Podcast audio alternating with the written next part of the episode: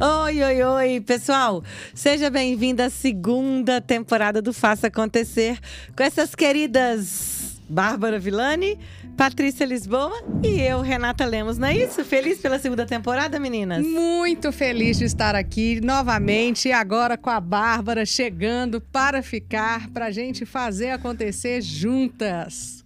Cheguei para ficar mesmo. Pra sempre. e ai disso, e ai se isso mudar, né? Com certeza.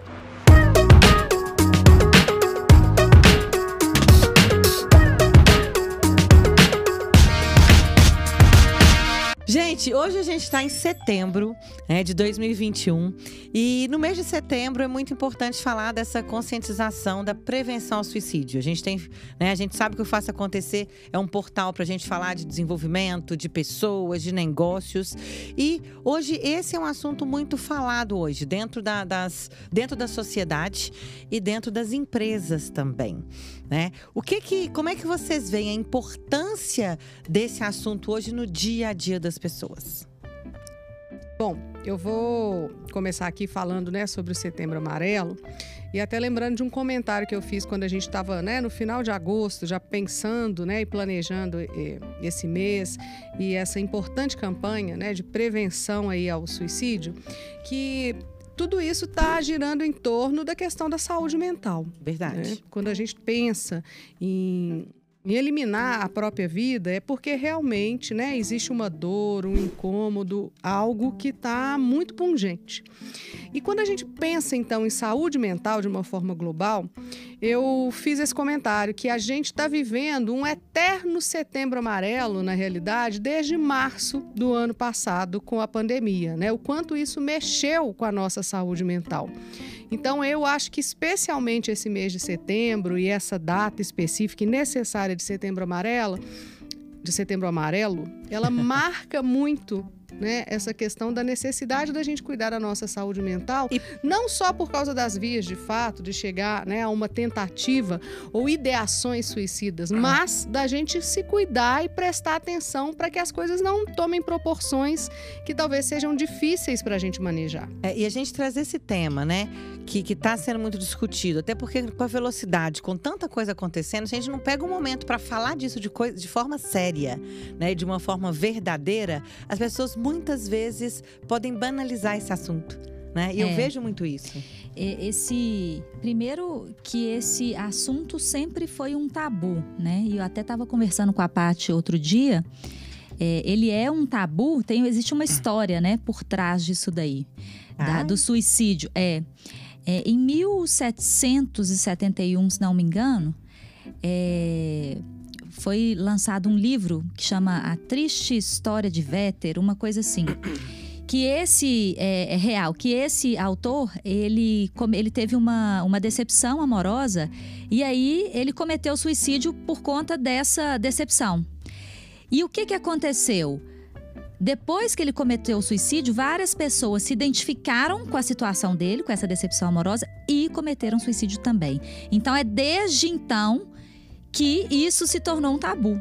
Por, por conta disso. Por isso que ninguém fala, por isso que as pessoas não, não comentam, que a mídia não fala. Enfim, a, a história é essa. É, a Paty estava falando aí da importância de falar isso tudo. Mais de 90% é, dos suicídios cometidos poderiam ter, ter sido evitados. Verdade. Né? Então, Daí a importância de falar também, porque a partir do momento que fala, isso não se torna mais um tabu, as pessoas sentem mais confortáveis para falar e compartilhar vergonha, né? a dor.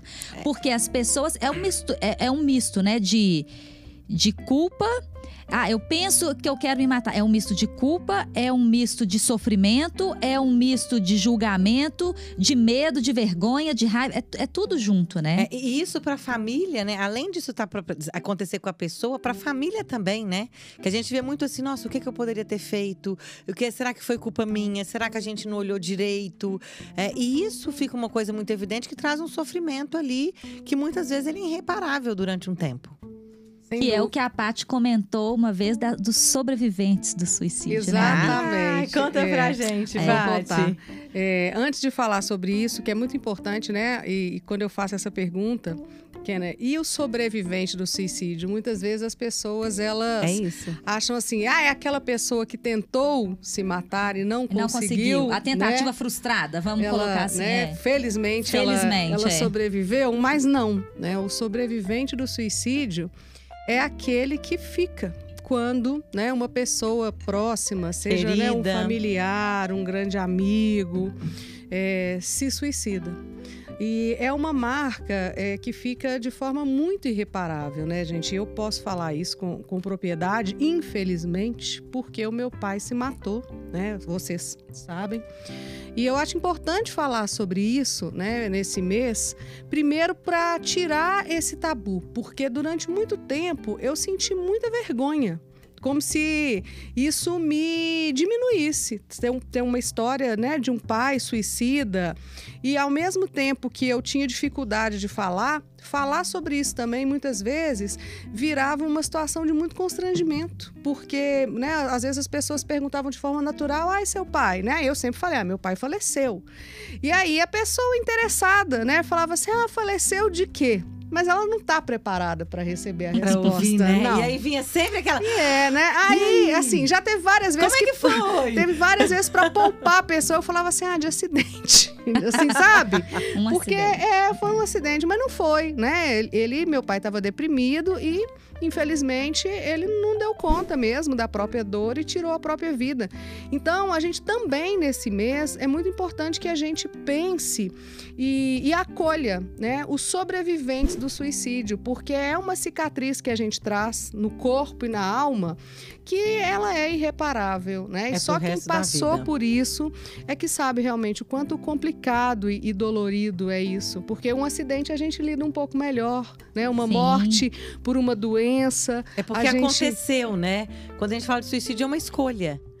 Né? É Muitas uma vezes. escolha desesperadora. É, Sim, é uma né? fuga Falta de de algo, escolha. né? É uma escolha nesse sentido, assim, né? É, Eu quis fazer isso, mas muitas vezes é de uma forma quase que inconsciente, né, Bárbara? É, é, eu queria falar duas coisas aqui que a Paty tocou em uma e depois você. A primeira, ela falou: meu pai estava deprimido.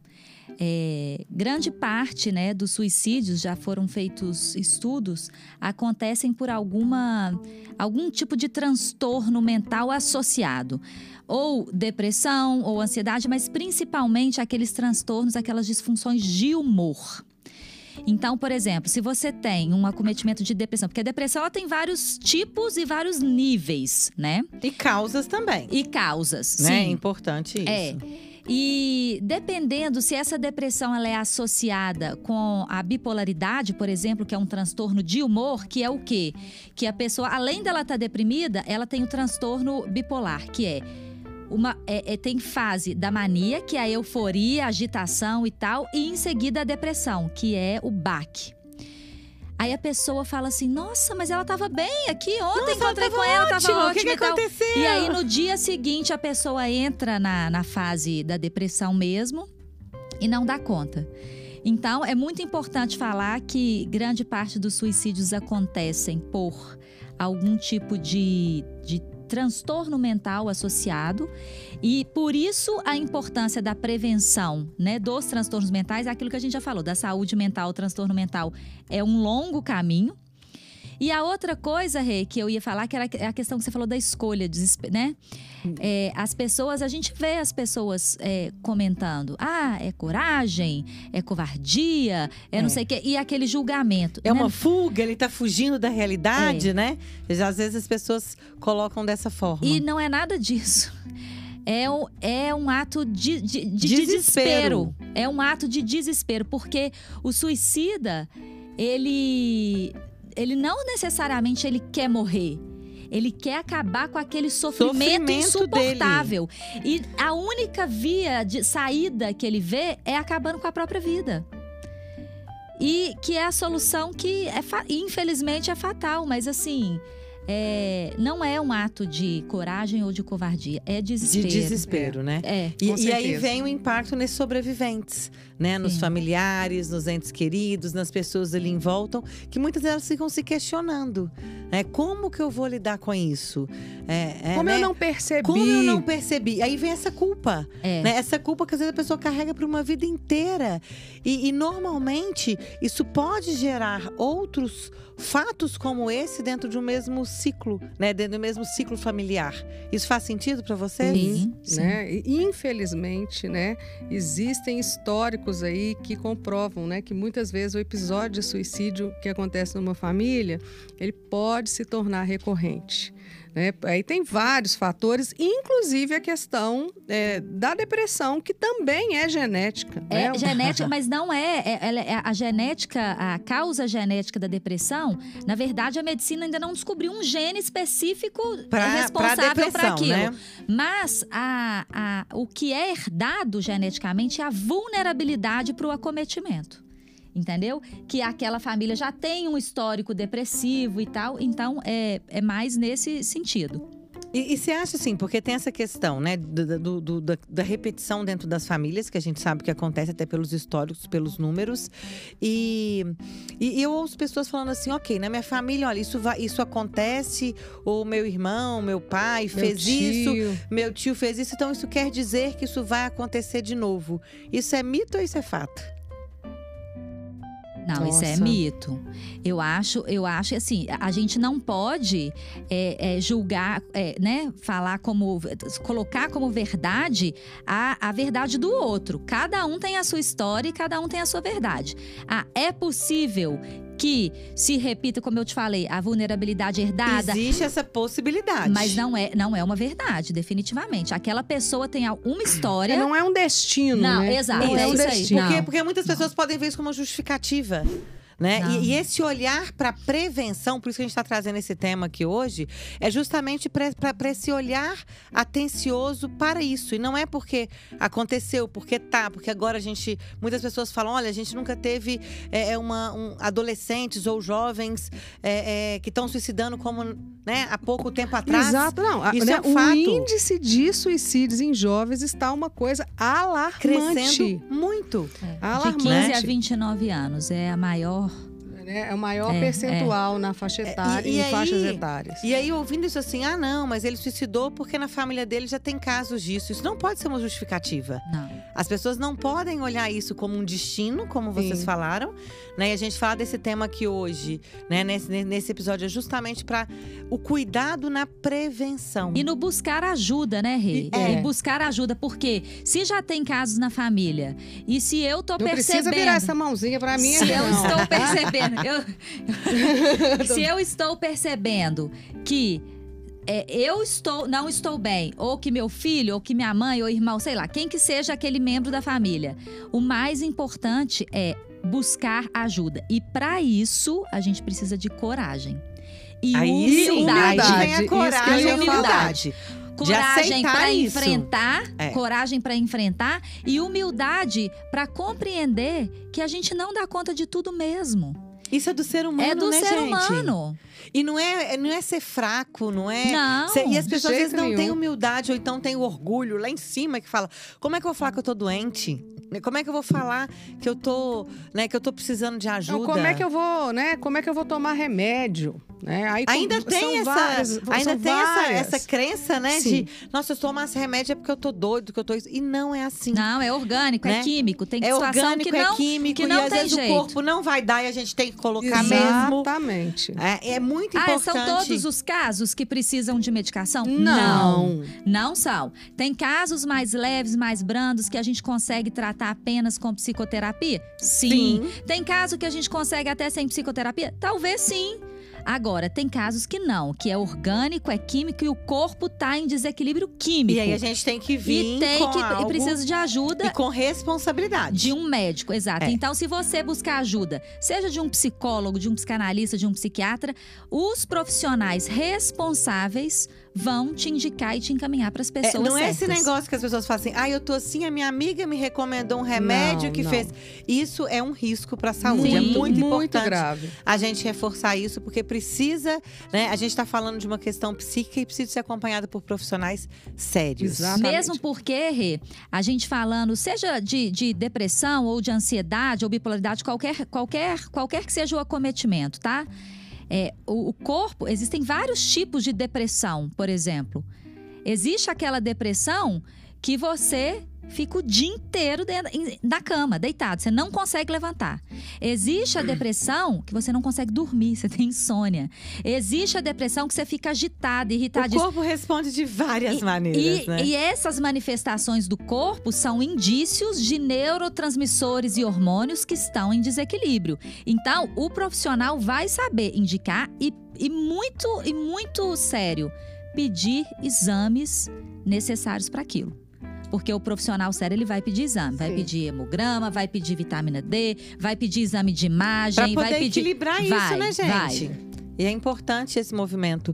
E uma outra coisa também que eu queria trazer aqui é, é a questão das empresas, né? Como é que as empresas, os profissionais, a gente falou muito dessa questão do núcleo familiar, como é que as empresas podem trabalhar isso e podem ter esse olhar, né, nesse momento? O que, que vocês têm percebido Isso que eu disso? queria falar, né? Que a questão do, do- do Setembro Amarelo não é para falar de suicídio. É da prevenção. né? É para falar de prevenção ao suicídio, né? E isso é um ponto muito importante, até porque, né? Eu trabalhei durante oito anos dentro de emissora de televisão, então eu me lembro muito bem, né? Que no jornalismo chegava todo dia lá na apuração, né? Hora que fazia as rondas em hospitais, em ML, né? Assim, eram às vezes dezenas de suicídio num dia. E isso não é noticiado, né? E como a Bárbara disse, começou aqui o nosso podcast dando o exemplo do livro, né? E do, e do apaixonado que, que se suicidou e isso incentivou várias pessoas. A gente ficar falando sobre o suicídio em si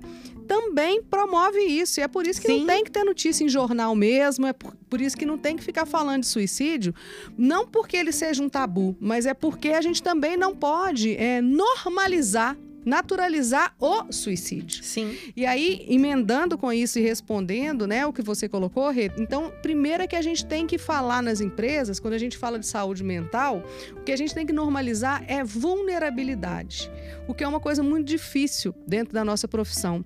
Se a gente já tem dificuldade, muitas vezes dentro de uma empresa, de dizer para as pessoas assim, olha, eu não sei fazer isso, né? Eu tô falando assim de atividades, né, normais Técnicas do dia a gerais, dia. gerais. E eu falo, eu não consigo fazer isso, eu não sei fazer isso. Eu falo, nossa, eu não posso falar sobre isso, porque senão as pessoas vão pensar que eu sou incompetente.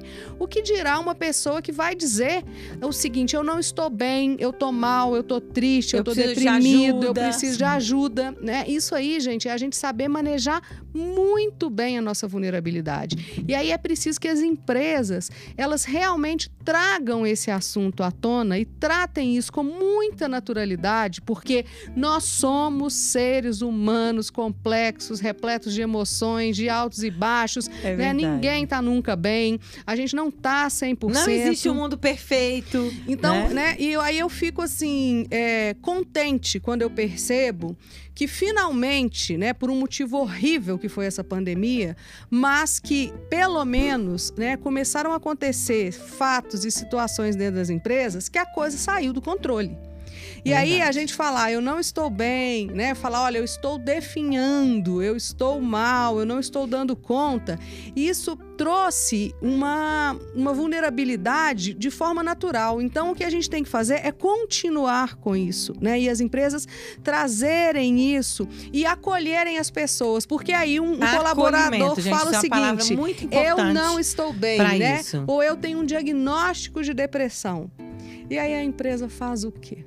Né? Além de, por exemplo, se, se, se dentro Tem do diagnóstico ainda tem uma que é mimimi, né? licença. Ah, mas é né? mimimi. Mas as, as empresas estão preparadas para lidarem com isso, né? Porque uma licença médica é muito simples. Mas e um colaborador que está deprimido, né? A gente está falando de depressão, mas como a Bárbara falou aqui Claro. no começo, a gente pode estar falando de uma pessoa borderline, a gente pode estar falando de uma pessoa que está com uma crise de ansiedade, enfim, qualquer acometimento nesse ponto. A empresa está preparada para acolher esse colaborador e para integrá-lo à rotina da empresa, sabendo dessa vulnerabilidade? Elas estão dispostas a isso? Pois é, eu queria tocar Né? num, numa- num ponto aqui também que é muito sensível.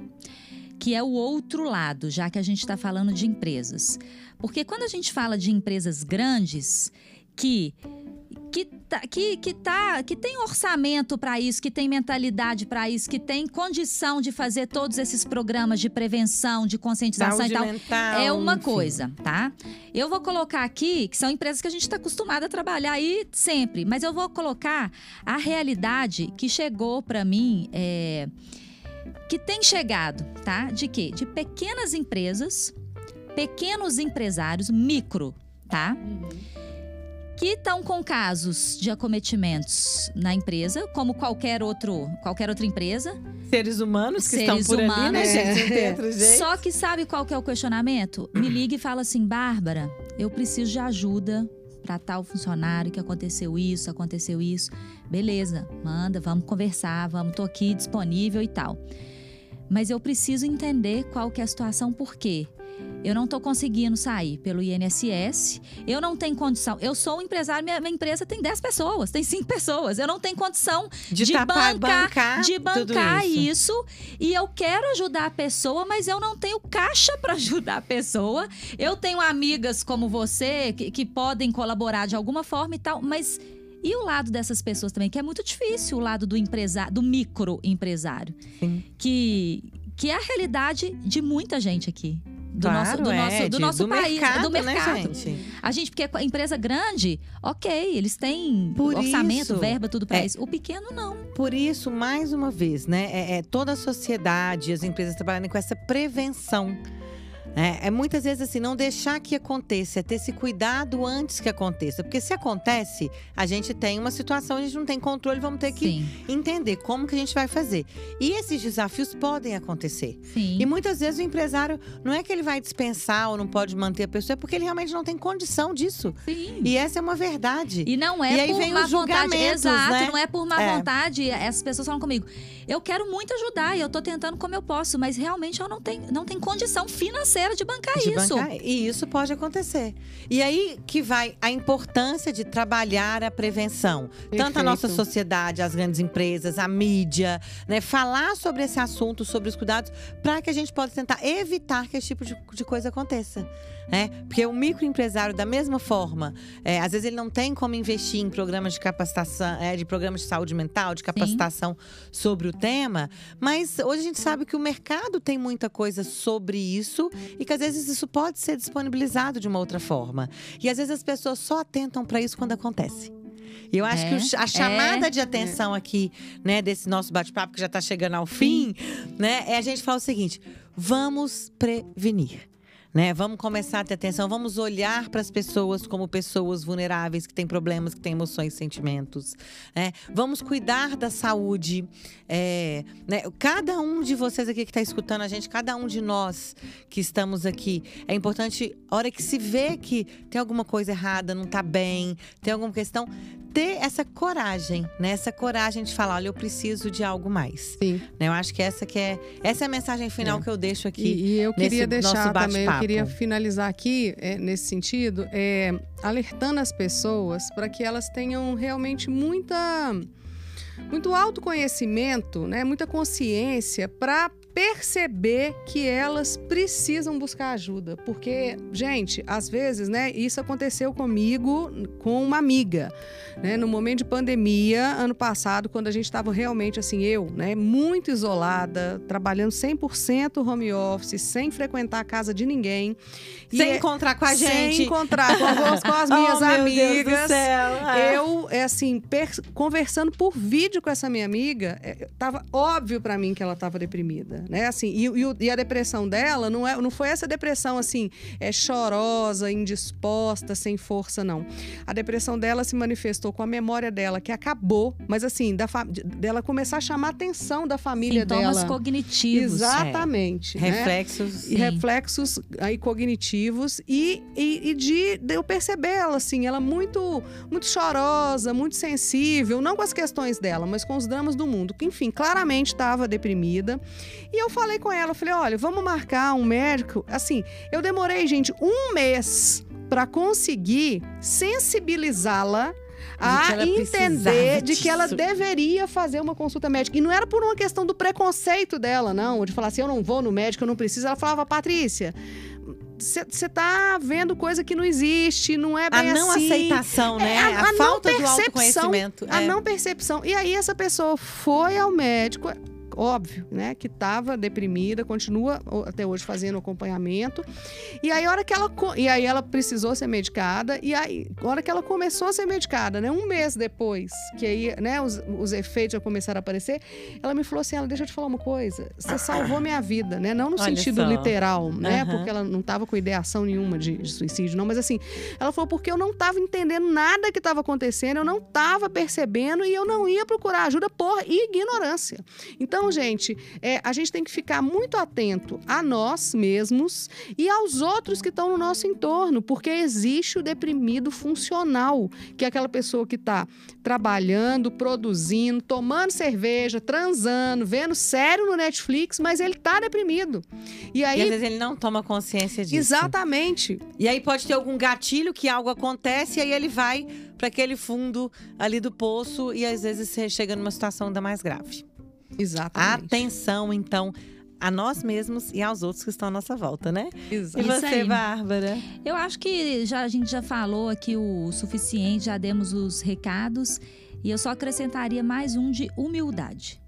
Que pra gente entender que a gente não dá conta de tudo e tem momentos que a gente vai precisar de ajuda sim. E tá tudo certo. E tá tudo bem. Ai, muito bem, Isso muito aí, bem. vamos Meninas, firme. adorei, obrigada. Pessoal, muito obrigada aí e mais conteúdo muito legal pra vocês, não é isso? Não esqueçam aqui, né, de seguir as nossas redes sociais. É muito importante a gente reforçar, então eu queria que Bárbara e Paty falassem e reforçar que estamos aqui hoje do estúdio 767, esse lugar que nos proporciona esse momento de muito compartilhamento e conhecimento feito especialmente pra vocês. Pois é, então sigam, né, o arroba 767 Estúdio e o arroba PAT Lisboa, né? Porque eu tô lá no Instagram também sempre postando muito conteúdo. Ah. E o meu é arroba Bárbara, dois underlines, Vilani, com dois L's e com dois N's. Muito bem, vai estar aqui na legenda. E pessoal, até o nosso próximo episódio. Meninas, beijo! Até a Até. próxima. Obrigada!